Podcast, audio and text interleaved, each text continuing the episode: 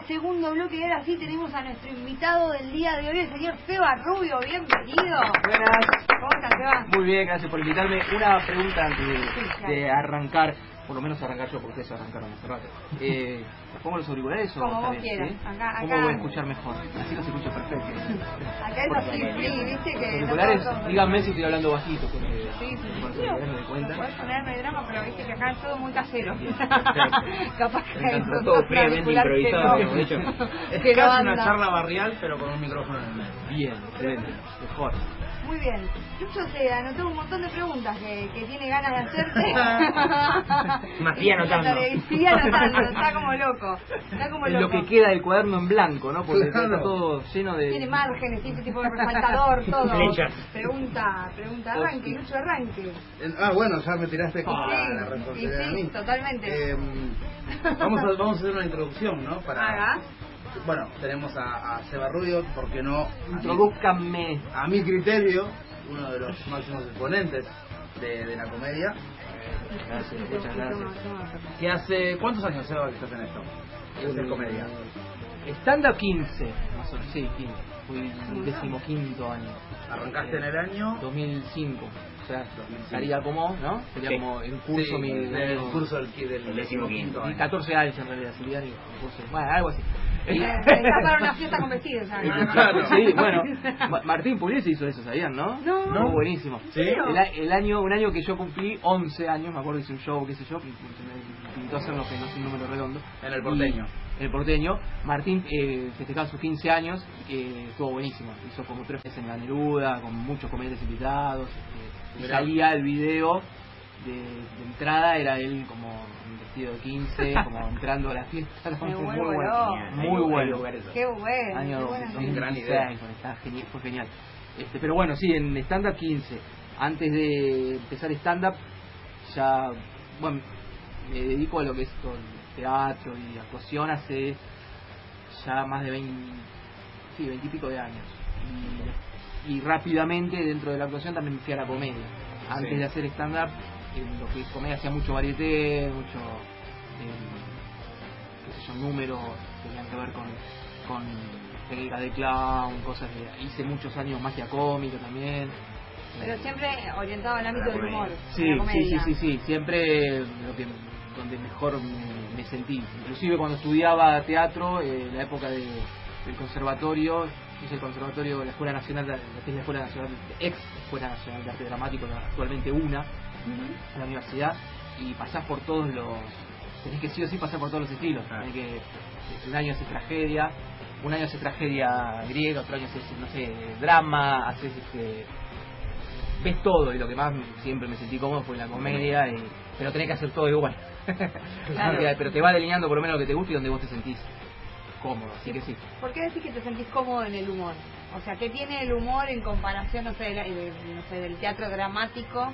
¿Qué te porque primero creo por ahí es una teoría que no la elaboré mucho y lo estoy pensando ahora pero creo, creo que tiene que ver en principio por lo que siempre más me gustó consumir Mm. artísticamente siempre me chico siempre me gustó más el, La comedia que... claro, está bien que de chico uno siempre le gusta más la cosa graciosa y demás, pero si- siempre fue eh, para ese lado, qué sé yo.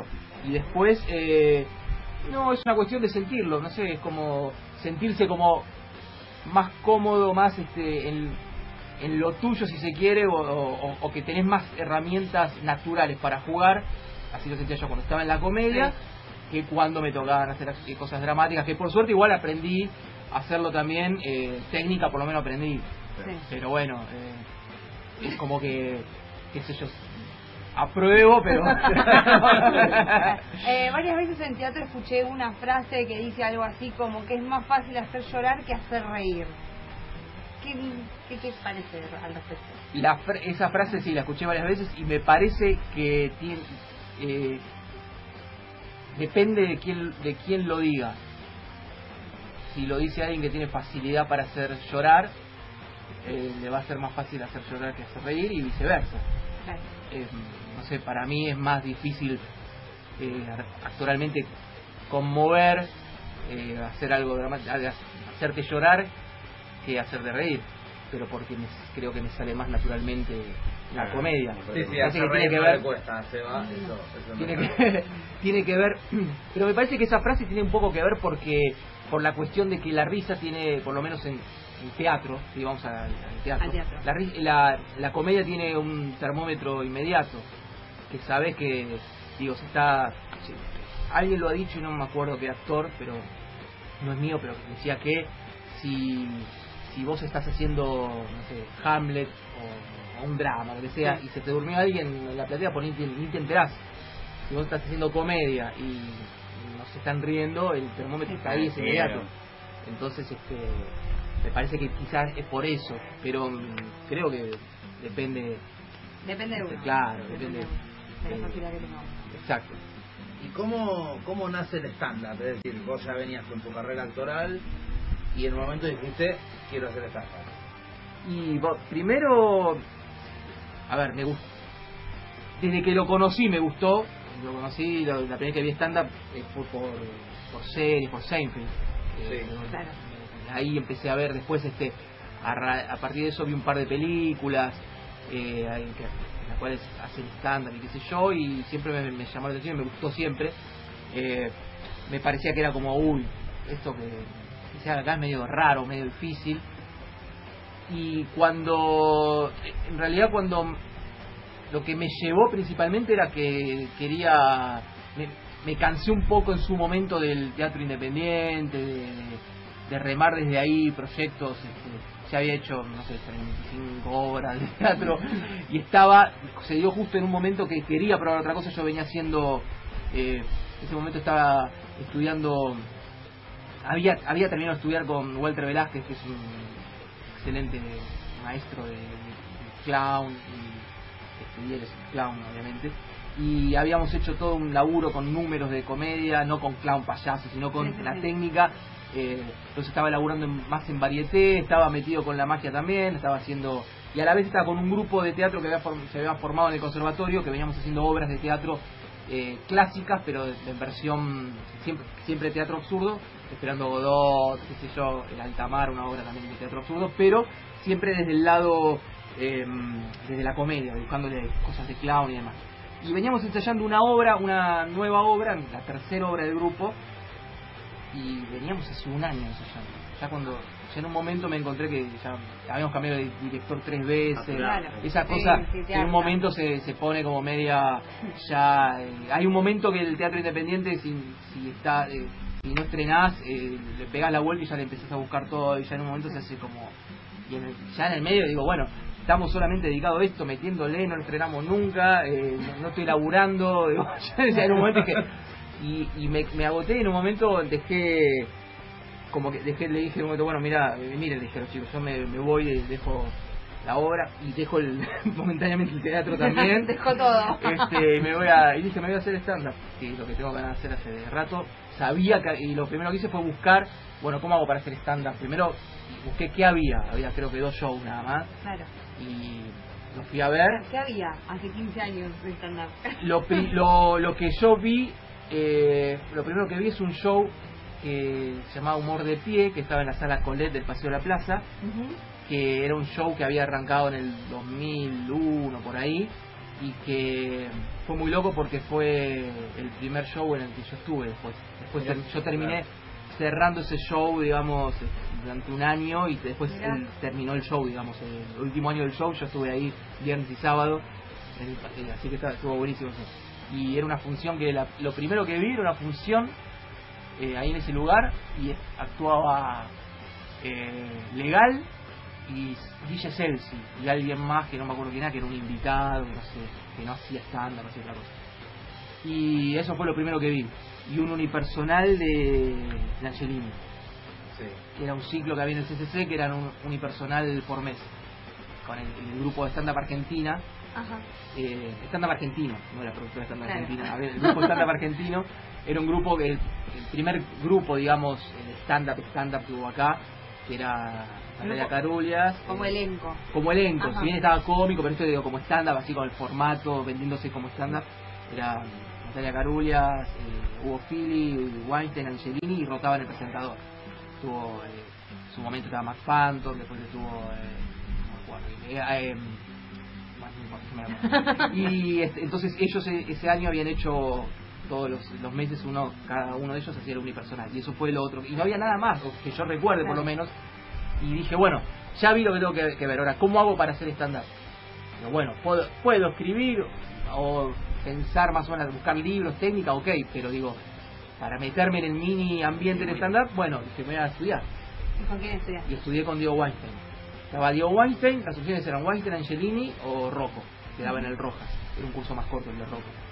Y me metí con Weinstein, me cerró lo de Diego y, y ahí en el curso de Diego Weinstein conocí a la productora que estaba tomando clase, la productora del show de, de Paseo a la Plaza. Sí. Ella propuso en ese momento, mirá qué viejo lo que te voy a contar, armar un grupo Yahoo Me vuelvo Sí. loca, Con- se nos caen las sotas acá. con los claro, con todos los comediantes, no, es que la tecnología avanza muy rápido. ¿no? Claro. con todos los que estaban estudiando stand-up y haciendo stand-up, que éramos muy pocos, veintipico, eh, ahí conocimos que había otro espectáculo más y, de- y demás, a- y armar una reunión. Nos juntamos y ella misma eh, propuso, dice, yo lo conozco a, a- al Alfonso del Bululú, ¿les parece, le puedo pedir un espacio hacer un rotativo? Yo también iba a dos meses de curso. Hacemos un rotativo, unas cuatro funciones, y digo, sí, yo me anoto, yo voy. Donde haya. Y, este, y bueno, yo terminé actuando un, mes de funciones y a los dos meses estaba haciendo el curso era un año. Y a los dos meses yo me mandé a hacer este y estuvo bueno, o sea, hice empecé a hacer stand up, fue re loco porque lo que es el formato de cursar stand up y hacer una muestra, yo hice una muestra de stand up habiendo hecho 60 funciones antes. No, no. Pero lo hice igual, terminé el Igual que nosotros, ¿no? terminé, terminé el curso, hice la muestra con un material distinto preparado en el curso, eh, porque se fue dado así. Gracias. Acaban de traer el té de Sí, sí, sí. manzanilla. este, qué genio. Y mm, entonces, eh, claro, porque hacemos ese, esas funciones en el Bululú, la, la misma productora, que le, le voy a poner nombre porque la estamos nombrando, era Sí. genia, Aileen Frum, eh, fue la que ella le dio el primer lugar eh, en, la en el, el circuito de comedia stand-up a muchísimos de los comediantes que ves hoy en día Sí. primer función o primer espacio con ella de productora. Eh, ya no se dedica más. Y bueno, y dijo, che, ¿querés venir al show de invitado que tengo los viernes en el Paseo de la Plaza 030, Sala Colet, explotado? Eh, la- el Paseo de la Plaza en esa época eran trabas, había, de stand-up había dos shows, ese y cuál es su gracia arriba. Entrabas al Paseo de la Plaza por Corrientes y tardabas sábado, hora pico, tardaba 20 minutos en llegar a... era una marea de gente, tenía que ir en Mosh, viste, no era una cosa de loco.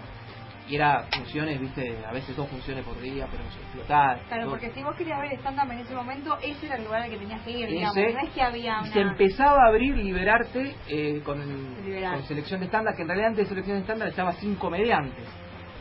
El primer elenco de cinco comediantes, que estaba como los sábados a las 9, era como un horario más, No se pisaban, más digamos, raro. No. Y después, eh, al otro año, creo que 2006, ya le dan a Fernando Quintán selección de stand-up, arma selección de stand-up en el horario más central, y ahí duró como 10 años. Y entonces se empezaron a armar. Ahí había, había otro espacio eh, como más under, que era en el imaginario cultural, ahí en Guardiavieja y Bulnes, que ahí también actué mucho, que era un- ahí estaba eh, estaba el, el, el 2000, sí, en el 2005 eh, funcionaba un espectáculo que se llamaba ¿cómo era? Ahí estaba eh, Natalia de los Santos, eh, Dalia Goodman y Daniel Gianelli, e invitados. Eh, y ahí actué también, y era, se empezaba a armar ahí, pero te digo, veintipico, treinta eran. En total, En todos total, En ese, en momento. Y estaba, lo, lo comercial era cómico, era lo único así como que había, este, como, como Y- comercial. ¿Y la gente cómo lo tomaba? Es decir, no dejaba de ser algo nuevo. El stand-up, tal vez, para resumirlo rápidamente, el stand-up en Argentina nace en el año 2004, 2005, Sí, antes, 2003, ¿eh? 2002 tal vez. Sí, digamos que Empieza... con el nombre stand-up. Porque, Exacto. por ejemplo, Martín Rocco ya lo hacía en el Bululú Sí. y no decía stand-up, era ¿Qué era monólogo de humor, stand- pero el Ah. año 93, 94. Antes era Claro. el café concert, puede ser también, o era otra cosa. El Café con Sed es más. Es, a ver, es como más un formato de show que, que, que incluye un monologuista, por ejemplo. Bien. Eh, pero es más, eh, era lo que se llamaba antes monólogo de humor y después, bueno, Sí, le pusieron el nombre en inglés. exacto. Eh, también se afinó un poco la técnica, más llevado a algo de lo que es lo americano, ¿no? Que, que es verdad, eso también se modernizó en ese sentido. Pero, mm, permiso, voy a el Por Sí, favor. claro. Entre Porque el se siente un ruido de... Sí, sí, sí. Eh, hubo un avance, fluyendo. o sea, en 15 años pasó de haber 20, 30 comediantes a ver hoy, no sé, si me baso en el grupo de Facebook número uno que hay para los recién más de 5.000, 6.000 Sí, personas. sí. Eh, como muchísimo. Bueno, Sí, eh, Igual que ¿seis sacó mil? grupo. Wow. Ah. Creo, creo que Sí. O sea, si la cantidad de miembros del Sí, grupo, sí. son entre 5.000 y 6.000 Bueno, creo que, creo que eso abre una gran pregunta para alguien que, que, como Seba, que vio, vio crecer todo esto. ¿Cuánto cambió el estándar en estos 15, 14 años que vos estás dentro del mundo? Es decir, el estándar 2005 al estándar hoy 2019, más allá de la mayor oferta y demás. El- como- ¿Cuánto cambió eh, la forma de hacer, te refieres? O, o- En general, En general. eh, tanto, tanto en la forma de hacerlo como en, en la gente, en el público. Eh, mira, yo la verdad que en el público no veo... eh, por ahí más está más acostumbrado. Lo que yo creo que cambió en el público es que por ahí no los engañas tan fácilmente. Como Claro. gente, ¿no? Tienen, tienen Claro, más o sea, tiene oferta. cosas, claro, hay muchas cosas ya vistas. Por ahí eh, ciertas temáticas o ciertas ciertos truquitos o ciertos giros de tipos de remate y demás que podías hacer hace 10 años atrás, hoy ya están muy vistos y bueno, dale, si lo haces, Sí, sorpresa. a un público desprevenido puede ser que se, pero en general el público que ve stand-up es como... eh, es lo mismo. Claro, exacto. Lo que a mí me parece que cambió, que, que- y eso creo que está bueno, es que eh, se- hay mucha... mm, A ver, se acomodó bastante a... po- Supongamos lo siguiente, que nosotros eh, empezamos el stand-up 2000, 2002 acá. Bueno, cuando se arranca el stand-up, el stand-up que se hacía era muy eh, basado eh, en lo que es Judy Carter, el libro de Judy Carter. Sí. Entonces, es- eso estamos hablando de este, comedia de Estados Unidos de los mediados de los 80. O sea, estábamos desfasados. Claro. ¿sí? Pero acá era nuevo, entonces todo bien. Ahora, lo que yo veo es que está, debe ser llamarle globalización, redes sociales, lo que sea, estamos más a la par en ese sentido, por lo menos en el estilo. Hoy vos- hoy ves eh, ves algunos shows de qué sé yo, si ves algunos de los chicos que hicieron shows en Netflix, ponele, los ves que tienen una cosa más, que viste otro ritmo, otra cosa, otra forma, el relato, llegó el- llegó la forma de hacer de stand-up como un relato y no tanto focalizado yo cuando arranqué era como no tenés que a mí siempre me no me, un huevo pero digo te- pero tenés que hacer ca- eh, cada 10 segundos un remate una risa cada Claro. era mucho más técnico tal vez. Sí, sí, como claro, como y hoy yo creo que eso es más, no sé, no sé si se sostiene tanto hoy eso, me parece que ya está quedó como medio viejo. Sí, también capaz otra cosa que cambió es que antes me imagino que era solamente en vivo la posibilidad de verlo y hoy tenés plataformas virtuales. Exacto. tenés- Yo, mirá, otro viejazo, cuando hacíamos el curso de, de Weinstein para poder ver y estudiar otros comediantes de afuera, nos pasábamos VHS. Ay, Diego tenía bueno. como una, una videoteca de VHS y alguna que otra cosa en CD para el que tenía reproductor de DVD y te pasaba y dice bueno mirá la semana que viene vos le pasás ese atrás ¿qué? ¿eh? Y no lo rebobinaba. ¿no? ahí devolverlo rebobinado para no spoilear Era ir al Parque Rivadavia a traficar. Claro, ¿no? claro, no, era una locura. Y ahí, pero bueno, de repente eso sirvió para ver, eh, yo tuve acceso a comediantes que no, ni sabía que existían, ¿viste?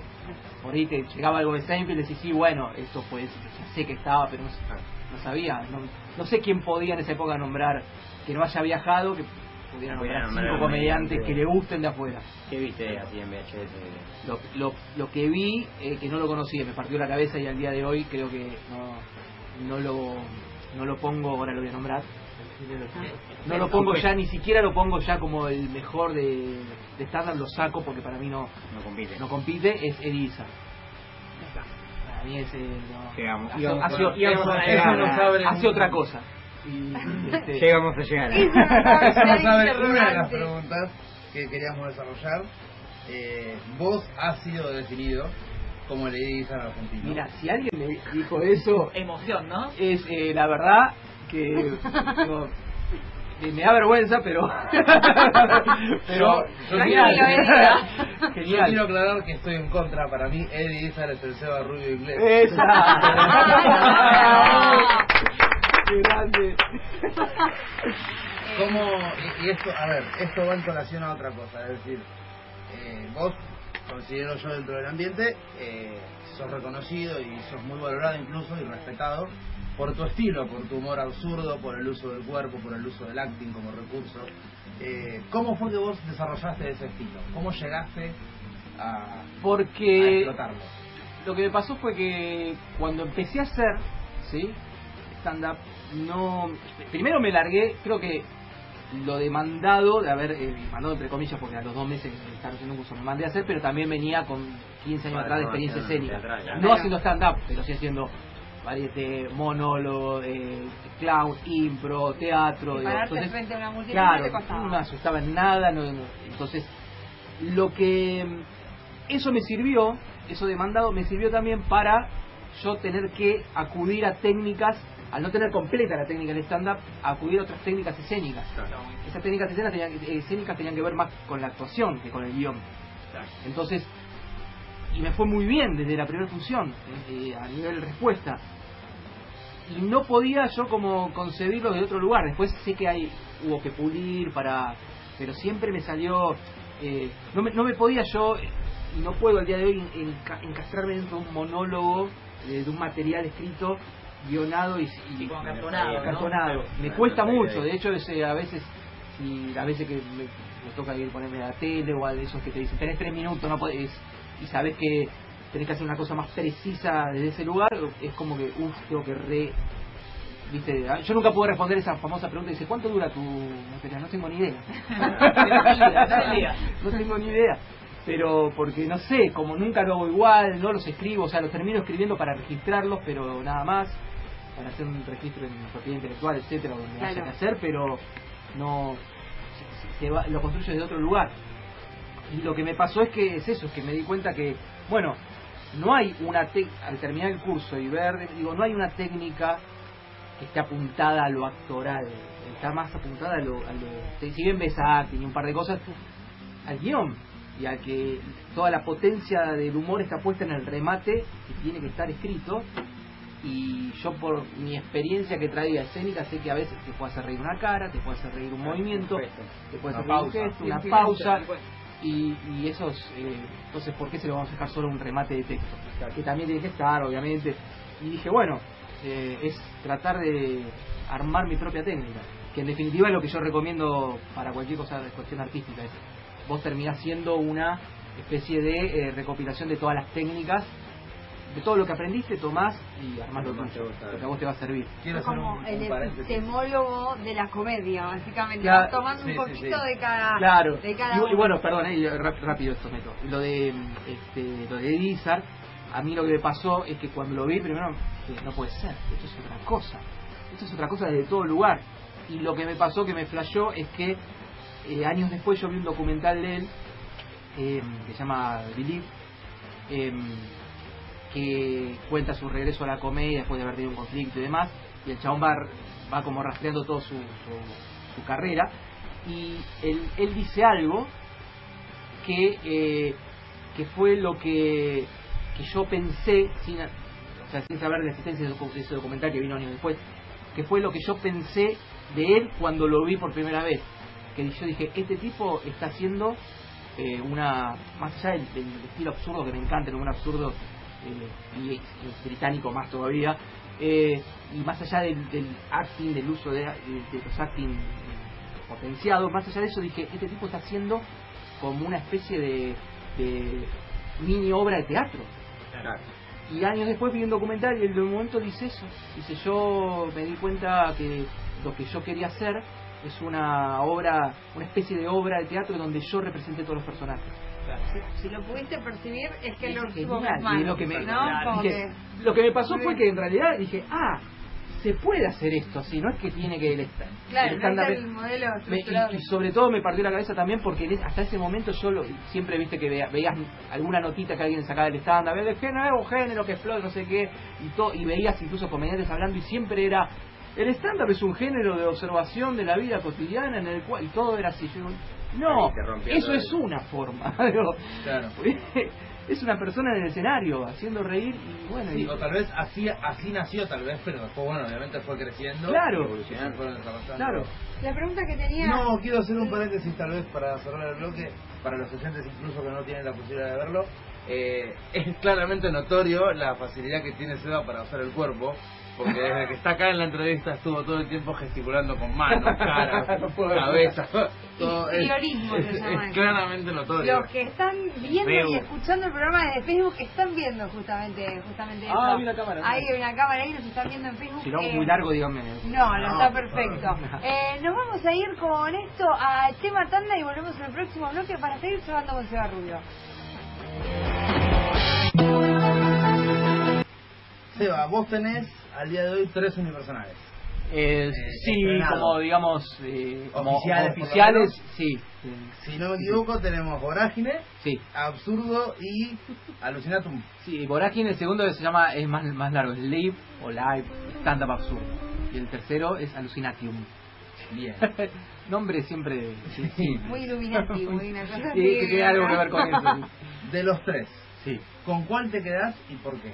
el segundo, Live, live o Live, como le quieran decir, o como se, como se diga, yo le decía de las dos maneras. Sí. stand-up absurdo, porque fue como el, el primero, o el fue la primera vez que, que hice creo que 100% el estilo que quería arriba del escenario, porque de ahí, de ese show, eh, saqué, o me quedaron, digamos, durante mucho tiempo, tres o cuatro rutinas yo les llamo mis greatest hits, personas personales, que me sirvieron para ir por varios lugares haciendo esas rutinas, y que al día de hoy me siguen algunas este, no, no es que la gente pone, oh, por favor.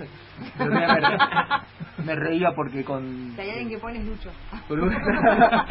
no, pero ponele, eh, me ac- me acuerdo el otro día, hace dos, sí, una semana, eh, Tincho Zaragoza de Rosario, que yo fui, ya me llevó tres veces allá, siempre voy, hago un unipersonal y hago un, eh, una clase. Y me dice, el otro día puso justo, eh, viene, vuelve Seba Rubio en, dos- en, Rosario el 2020 y, pono, y las opciones eran como una encuesta de Instagram y las opciones que ponía era eh, sí, eh, sí, full, no sé qué, y la otra opción era sí, pero si no sé los griegos que no venga o algo así. la rutina esa que, este, que bueno, que la hice mucho tiempo y me y la saqué en ese show, digamos. la- fue el primer show así que me lancé a hacer algo eh, muy distinto eh, porque la- el primer show, digamos, que hice era más una transición hacia ese estilo. Y el segundo ya fue, bueno, vamos con esto. Aparte una cosa muy, tenía mucha cosa de historia, pero con absurdo, mucho acting. Eh, no había nada, nada, nada, nada como cotidiano observación, entre comillas, nada. Y, y encima lo puse, lo, lo- lo hice en el Bululú, arranqué, lo arranqué en el Bululú como que lo fui dando forma y después lo estrené en el Paseo de la Plaza. O sea que el lugar donde menos probable para hacer un show que se escape de Del lo- formato. del formato más cotidiano, más- pero no me importó, fui con eso y me encantó. Y funcionó, funcionó, eh, igualmente lo de la plaza fue por poco tiempo, eran dos meses, y después lo seguí haciendo, nada, a cualquier lado que iba hacía ese show. ¿Cómo es que se te ocurre la construcción de, de, de por ahí de material o de hablar sobre cosas que son justamente decías absurdas? Porque eh, lo primero que te enseñan en stand-up, no sé en ese momento, pero por lo menos al día de hoy, es hablar de uno, quemar el, el famoso elefante, hacerse autobullying, digamos, qué sé yo, colocarse en ese lugar de vulnerabilidad y por ahí lo que te hemos visto hacer, hablas de cosas como decías recién de los griegos, o la invención del teléfono, o las series, o, o el, el tiranosaurio rex. O sea, ¿cómo, ¿cómo es que, no sé cómo se te ocurre? Y esas cosas salen eh, primero por una... A ver, si bien tengo algunas rutinas que son también más eh, de uno muy poquitas, pero que por un vicio que tuve que pulir por el lado de los eventos y demás, y bueno, algunas quedaron. Eh, después lo otro, que lo que me gusta hacer, y esto que hace referencia, primero sale por una cuestión más hincha pelota, decir, bueno, a ver, eh, de tratar de retorcerme, decir, ¿qué no se dijo? De, que, a ver, uno, ¿qué temática puedo, como buscarlo más? y después eh, algo que no se haya hecho, que yo no lo haya visto por lo menos. Y la otra, el otro, la otra forma de buscarlo es temáticas que por ahí puedan ser más conocidas, pero cómo lo puedo yo, eh, cómo le puedo encontrar un absurdo a esto. Eh, el absurdo tiene algo que, que a mí es lo que me fascina, que es tiene sus reglas, es encontrar, eh, llevar al extremo.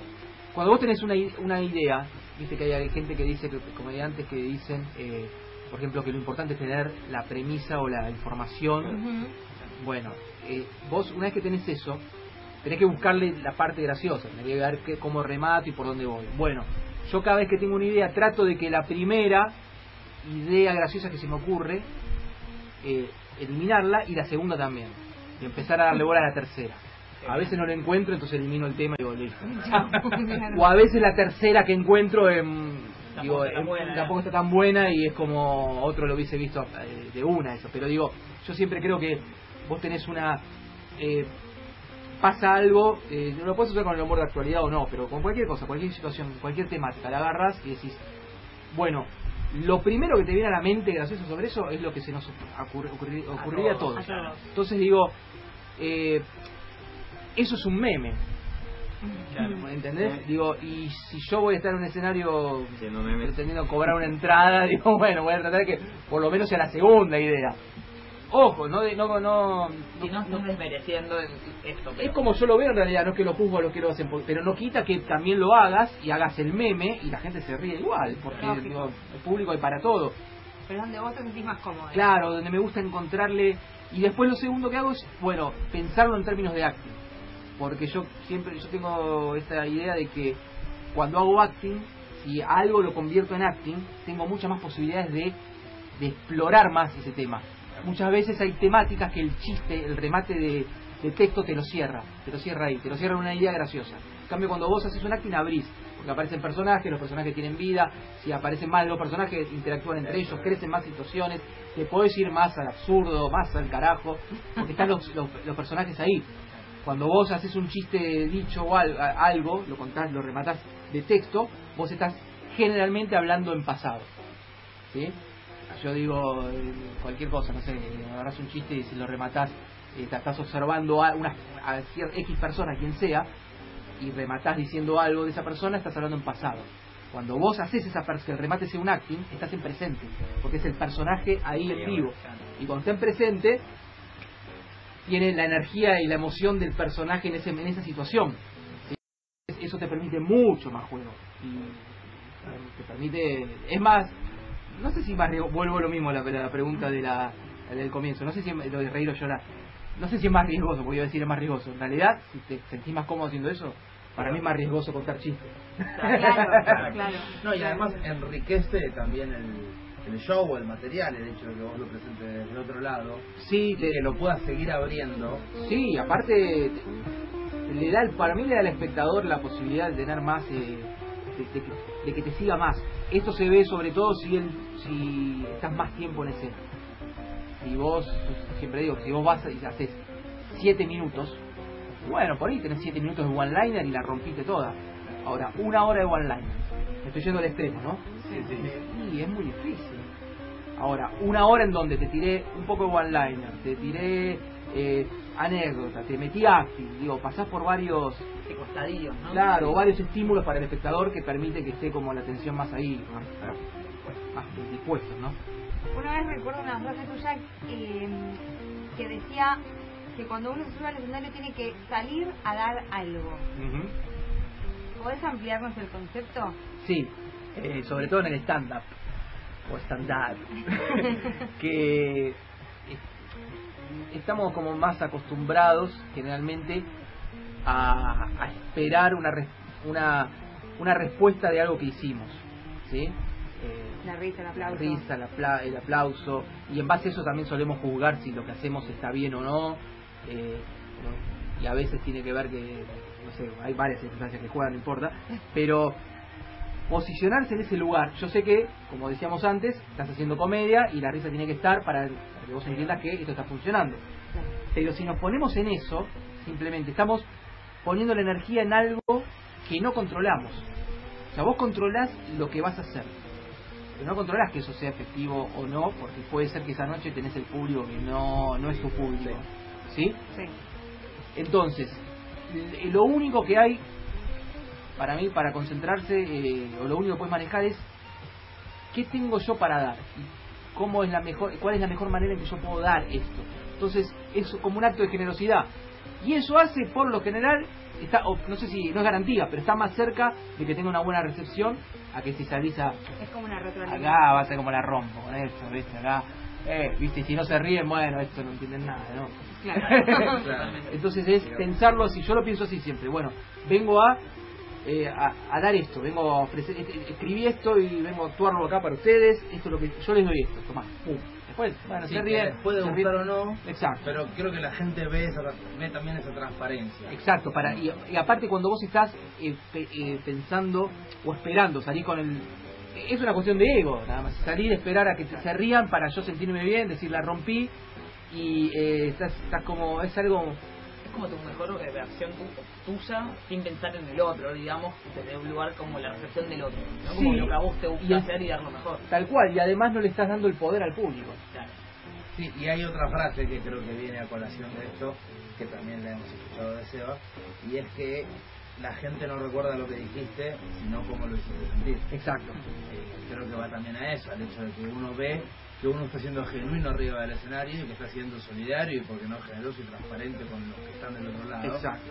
Y termina comprando tal vez eso más que lo que uno está diciendo o, o mostrando en sí. Sí, porque aparte, eh, si vos estás más metido con esto de que vengo a dar algo, conectás más. Y si conectás más, le llegás más. Y si le llegás más, lo haces sentir mejor.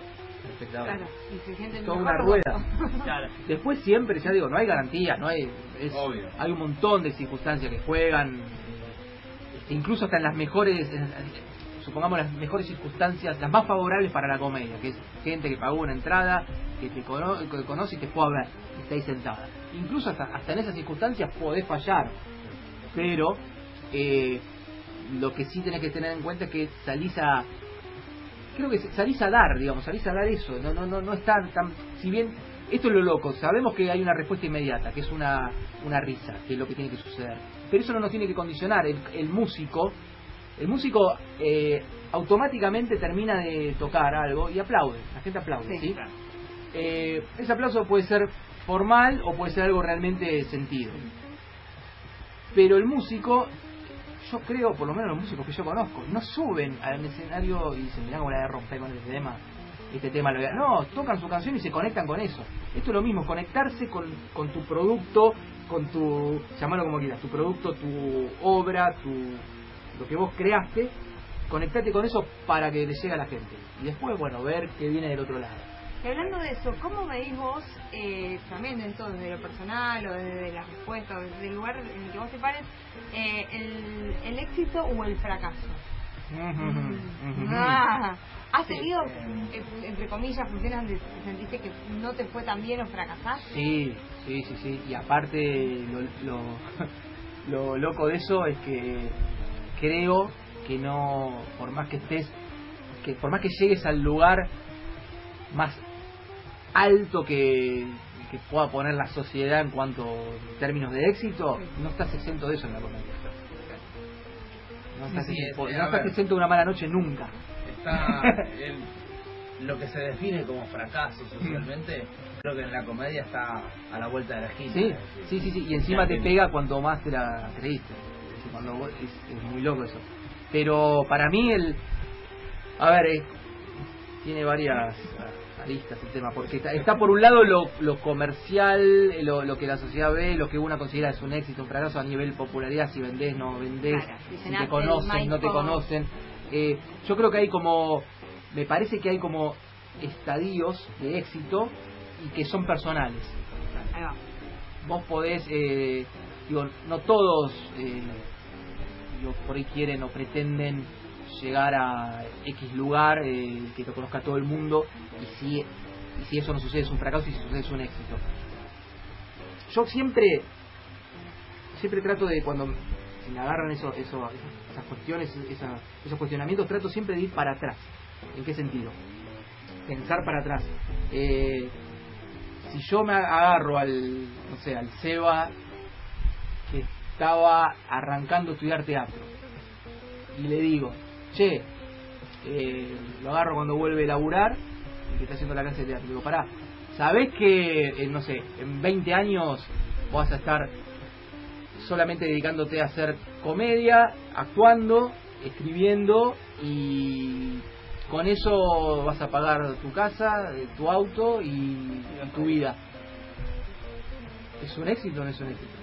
A todas las metas es un exitazo, ¿no? Claro, acuerdo. lógico. Eh, yo ese Seba considera que es un éxito entonces cuando veo digo eh esto es una me-". digo bueno está bien tener ambiciones pero digo no perder de vista que uno claro. va teniendo pequeños éxitos también Claro.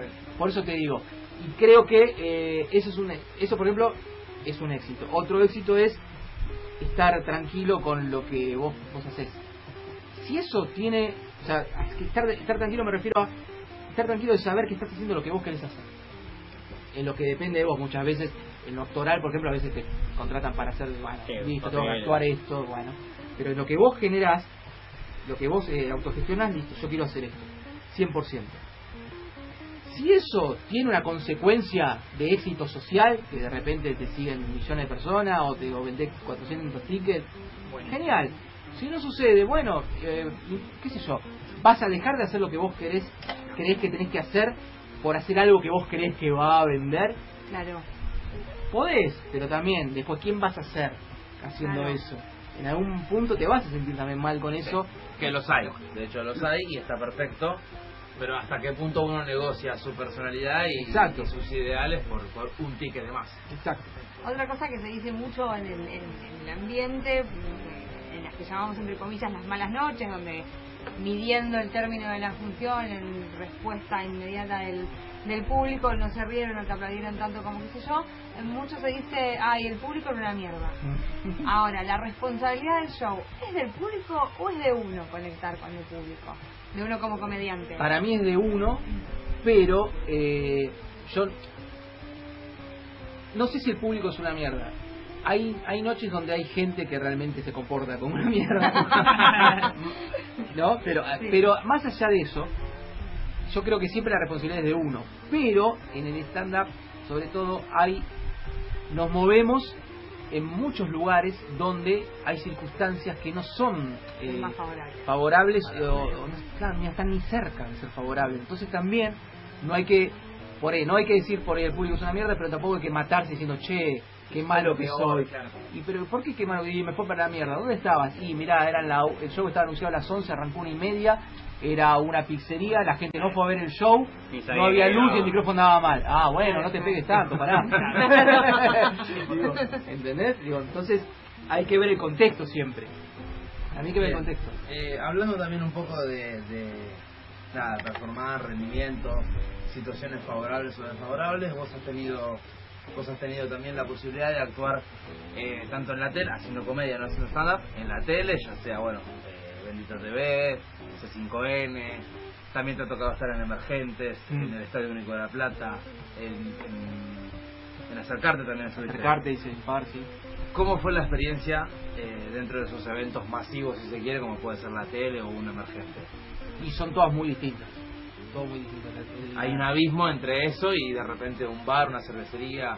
eh, son como son cosas distintas porque y también tiene que ver eh, con, con lo que te gusta o con donde te, donde te sentís cómodo. Yo por ejemplo lo que es emergente que por ahí tenías eh, no sé cuando se hacía en el, en el centro cultural Recoleta que tenías 500, 700 personas 600 no sé. Eh, había gente por ejemplo yo, me sentía como salsa, digo, esto es escenario grande, mucha gente, así como digo, esto quiero. Claro, es como rock and roll, ¿entendés? Y había eh, lo mismo en Tecnópolis, me acuerdo, el festival argentino, eran 1200 personas. Wow. La nave de la ciencia, creo que se llama. Yo me hago pis, yo me hago personalmente. Claro, y hay gente que dice, no, eh, yo por ejemplo digo, para mí, yo siempre hablaba con otros comediantes, para mí es más difícil el, el bar. Sí, con Claro. 10 personas están mirando Digo, tiene que- aparte tiene que ver, si vos lo buscas por términos de funcionar, no, pero menos si no, digo, tiene que haber una cuestión hasta por- Proporcional. proporcional. Sí, sí, es más fácil. ¿Entendés? El, se ríe el 20%, Ya está. son 1.200 personas, son 240 personas riéndose. Claro. Claro. El 20% del bar, que hay 20 personas, son 4. Claro. Se ríen 4 de 20, ¿entendés? Sí. Entonces digo, ya 240 personas hacen ruido, si lo querés pensar así. O sea, es más fácil y contagian también más. Claro. Pero más allá de eso, eh, son distintas porque no, de repente, no sé, la tele es como, es todo muy... Eh, bueno, los casos de Bendita y de Hora de Reír eran mucho más eh, amables para el comediante porque estaba, tenías tus minutos, no te interrumpían, hacías tu rutina, estaba preparado para eso, eh, la gente se copaba, se reían, etcétera Después tenías otros lugares donde, viste que ya es vas y no sé, se, se meten, viste, o no, no está el timing ese de comedia, pero es otra cosa, es, es ir a, a tener un video, a decir, bueno, no sé, Claro, ahí, claro, es otra cosa. Digo, si se hace en tele, tiene que ser para mí con esos términos, más o menos, como se hacía ahí en, en de Reír, en Bendita, que más o menos, igual, tenés que estar preparado lo mejor posible eh, y también eh, no perder de vista que por más que estás en, en, en la tele y tenés gente ahí, vos tenés que como atravesar la pantalla, hablarle al del Claro, otro de la pantalla. Entonces es como es distinto el juego. Si no se te cierra, digamos, el que está en la casa mirando, viste, no, Sí, no, no le, no le llega. No es que tenés que mirarlo a cámara, pero es como que tenés que ser consciente que es Hay algo otra más. energía, claro. Y después, con respecto al otro emergente, acercarte, lo- son todas como experiencias distintas. El emergente estaba buenísimo, era gente que iba a ver comedia, en su momento, no sé ahora cómo es. que Va, sí, que es, no, ciudad... Sí, sí, porque fui a ver, fui de espectador el último, y es un poco más difícil, pero en, este- en esto era otra cosa, era como público. Arengue, ¿no? Ahí Sí, como- sí, sí, aparte la, la gente estaba ahí como parada, ¿no? Era como era rock and roll, se había armado una cosa que estaba bonita. Era- era casi un recital. casi un recital. Y, y esta- eso- en esas condiciones estaban buenísimas. Acercarte, yo hice dos, era es, como un festival provincial, ibas, ibas pasando por pueblos. Hay gente que está, labura, hizo 80.000, pero yo hice dos solos, me tocó uno en un pueblo muy chiquito que se llama González Chávez, y unos 600 kilómetros acá más o menos, y después en Miramar. Y era muy distinto porque salís como a cubrir un, un horario, eh, no es que la gente está esperando eso. eh, yo, por ejemplo, en González Chávez salí y tenía que hacer media hora con gente que se había venido a su casa con la reposera y ya estaba de temprano tomando mate porque estaba esperando que cuando yo terminara para que venga el chaqueño para vecino. por Ah, bueno. Y en esos términos, pero está buenísimo igual, decís, bueno, a ver, experiencia. Sí, experiencia. ¿Qué hago con esto? Sabes que son otras formas de laburar, sabes que es todo blanco y no podés, este, ¿no? Eh, Claro, no podés claro, ahí, no, no, no. tenés que apelar más al, digamos, a- al switch eventos, ponele, este, y bueno, pero son como cosas distintas, distintas. sí, son cosas distintas. Sí, está muy, técnicamente estaba todo buenísimo, el, el escenario, el timing, el sonido, luz, luz, todo, todo eso, este, y también te sirve mucho para vender humo. Tienes fotos buenas. Se nos fue el programa, chicos. Cerramos, cerramos con la última nos programa. Cerramos, cerramos con la Nos última. quedó súper chico el programa porque teníamos sí, ganas sí. de seguir Tengo que hablando volver, con tengo que vos y volver. Sí, Obviamente, vas a volver, qué bueno. ¿Qué, ¿Cuál era? Cerramos, cerramos con la última. Volvemos un poquito con lo actoral. Eh, bueno, vos has actuado en Casados con Hijos, La Película de los Mateos, Son Amores, Son, eh, varias cositas. eh, donde, donde obviamente has conocido lo que se quiere decir la farándula o el, Alguna parte sí, otra. Eh, ¿Alguna anécdota, alguna, alguna anécdota que tengas con, no sé, caso, me imagino, Franchella y Dardo en, en Casados con Hijos, o Miguel Ángel Rodríguez en la peluquería? Eh. No, en la peluquería estuve la, la de la de Marley, cuando decía Marley. Ah, la rara de un año. Este. em, no sé, no tengo nada así como diciendo, oh, mirá qué, no, gracioso, no. gozo. No, pequeñas cositas por ahí que están buenas de cómo uno va viendo, cómo, cómo este, eh, cómo es el, el y cómo, cómo es, eh, cómo es uno lo ve de su casa y que muchas veces se pone en una postura, mira esto, mira lo otro, eh, qué sé yo, y cómo es estar ahí. Eh, a mí me pasó, por ejemplo, no sé, em, este, lo, lo que hacía con hijo fue, fue más cortito, pero por ejemplo yo hice una tira en polka, que ahí aprendí mucho, que se llama, eh, porque tuve mucha continuidad, tuve como siete meses, que se llamaba eh, Son de Fierro, Sí. que Sí. era Mariano Martínez, este, La Porra, qué sé yo. Eh, y, por ejemplo, me acuerdo la primera vez, eh, cuando me llaman, me dicen, bueno, mira, tenés en principio el personaje que vas a entrar para 5 o 6 capítulos, después vemos. Y después estuvo bastante, estuvo como 7 meses. Y lo, vos lo que querés hacer era como mi primer continuidad, ¿sí? El primer continuidad. Entonces estaba como, eh, había hecho tres, cuatro cosas nada más, bolos. Entonces, estas cosas que uno aprende, ¿no? Porque digo, yo caigo ahí y me, me, me demandan la escena que tenía que grabar mucho tiempo, como una semana antes, me hiciste la escena, no sé qué. Y yo la estudié 856 veces, llegué allá, llegué tres horas antes y estaba repitiendo la escena. Punto y coma. Claro, y, y ahí es donde uno dice, eh, yo grababa con Mariano Martínez la primera escena, era una escena larga, con Mariano Martínez y José Luis Massa. Y llega Mariano Martínez, 6 de la tarde, última escena, llega Mariano Martínez de grabar todo el día, desde las 7 de la mañana, llega, saluda, me reconoce porque él, eh, él había ido a ver un show que yo actuaba eh, con el guionista Casado con Hijos, con Diego. Larcón. Entonces este, vino porque él estaba de novio con Lo Pilato, con Luciana en ese momento y vinieron. Entonces, vos viste el show, No, pues, entonces pegamos onda. Buena onda, que yo, y el chabón llega y dice, mira la traspunta y dice, bueno, mira esta escena, a ver cómo es. Y le van leyendo la escena, ajá, bien, de vuelta, vamos, taca, taca, taca, listo, vamos a grabar. No. Vamos a grabar y le pide pum, pum, pum, pum, pum. Y yo digo, ah, la próxima vez que yo, ahí le aprendí, esté en la tele mirando así, ah, mira este lo que hace, lo que digo. Y ahí entendés porque hay gente que más allá que te guste como actúe, no te, no te guste, el, digo, el laburo, el oficio, ¿no? Aprendí, eh, y después el otro, José Luis Massa, que es un actor de muchos años, un día me dice, o sea, dejate de pensar todo de cómo tenés que, vos, vos te haces una idea y venís acá y cambia todo. Entonces adaptate, adaptate siempre. me dice, y eso me quedó. Pero así como, yo sé que querían poner una anécdota jugosa y sin No, pero está pero, muy bien. Está muy bien. pero, este- Adáptense. claro. consejo, cerramos Pero- con ese consejo. Y cerramos con una pregunta clave. Seba, por favor, te pido acá, sí o no. Mariano Martínez, ¿es tan fachero como todos piensan que es? ¿Sí o no? Hace mucho que no lo veo, pero en ese momento era re fachero, chavo. Listo, Sí, perfecto. Estoy hablando de 2007, por ahí. Bueno, Seba, muchas, muchas gracias por haber venido. Gracias. Obviamente Gracias. nos quedó chico, te vamos a volver a invitar. si Volveré. Muchas gracias.